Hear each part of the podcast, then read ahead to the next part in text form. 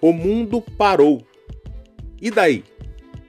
A crise mundial causada pelo coronavírus paralisou praticamente todos os setores da nossa sociedade. Apenas as áreas consideradas essenciais têm permissão para funcionar. Essa paralisação resultará em mudanças significativas na economia, na saúde, na educação, no comportamento, na família, na igreja. Por isso, hoje eu compartilho com você algumas ações que precisam ser repensadas. Lembre-se, toda crise nos ensina. Então hoje eu convido você, vamos juntos relembrar o que realmente importa. Primeiro aspecto: busque a Deus.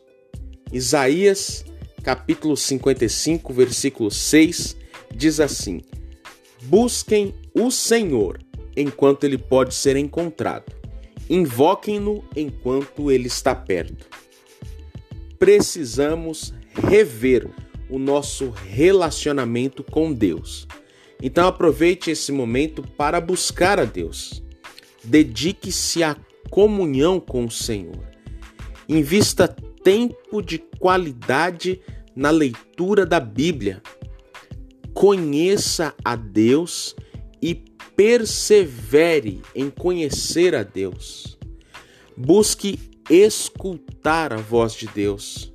Retorne à presença dele, confesse pecados, se consagre ao Senhor Peça a Deus por um avivamento pessoal para que haja mais fé, mais convicção e mais perseverança.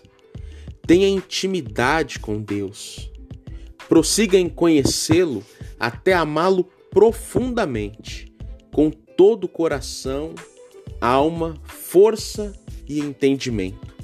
O mundo parou e Deus quer que você vá para o seu quarto, feche a porta e fale com ele. É tempo para resgatar a vida devocional. Segundo aspecto, priorize a família. Lucas, capítulo 8, versículo 39 diz assim: Volte para a sua casa e conte tudo o que Deus fez por você. Então ele foi proclamando por toda a cidade o que Jesus lhe tinha feito. Precisamos rever os nossos conceitos sobre a família. Deus é o criador da família, do casamento. A família é o plano de Deus para a humanidade. Mas, infelizmente, também precisamos reconhecer que as pressões da vida tentam esvaziar o valor da família. O capitalismo, o materialismo, o consumismo, entre outros. É comum ver pessoas trabalhando incansavelmente e negligenciando a relação com o cônjuge ou com os filhos. É muito comum ver pessoas escravas da tecnologia e sem tempo para as relações familiares. É muito comum também encontrar pessoas que transferem suas responsabilidades para terceiros ou tentam suprir a ausência com dinheiro, com presentes, com outros mimos. O mundo parou e Deus nos deu tempo para repensar. Precisamos reaprender a conviver em família a administrar o tempo, a otimizar o uso dos recursos financeiros, a dividir e assumir responsabilidades e também a desenvolver a espiritualidade.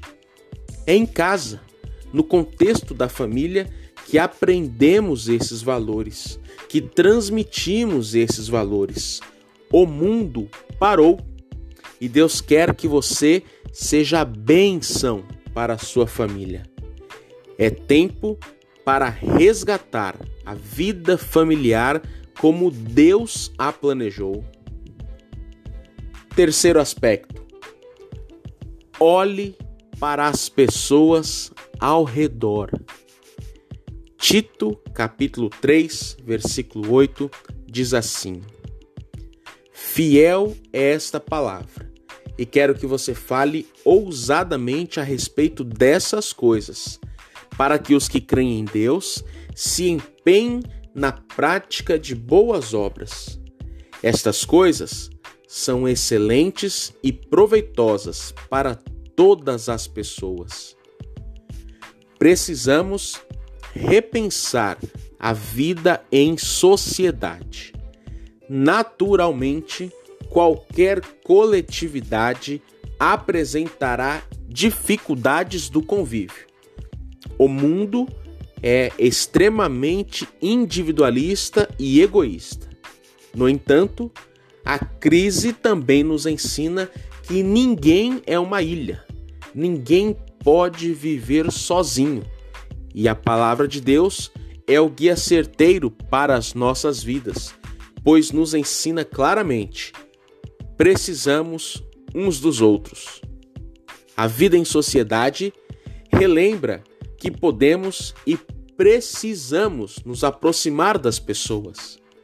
A nossa qualidade de vida seria melhor se soubéssemos viver em sociedade, amparando, protegendo e cuidando uns dos outros, zelando pelos direitos de todos.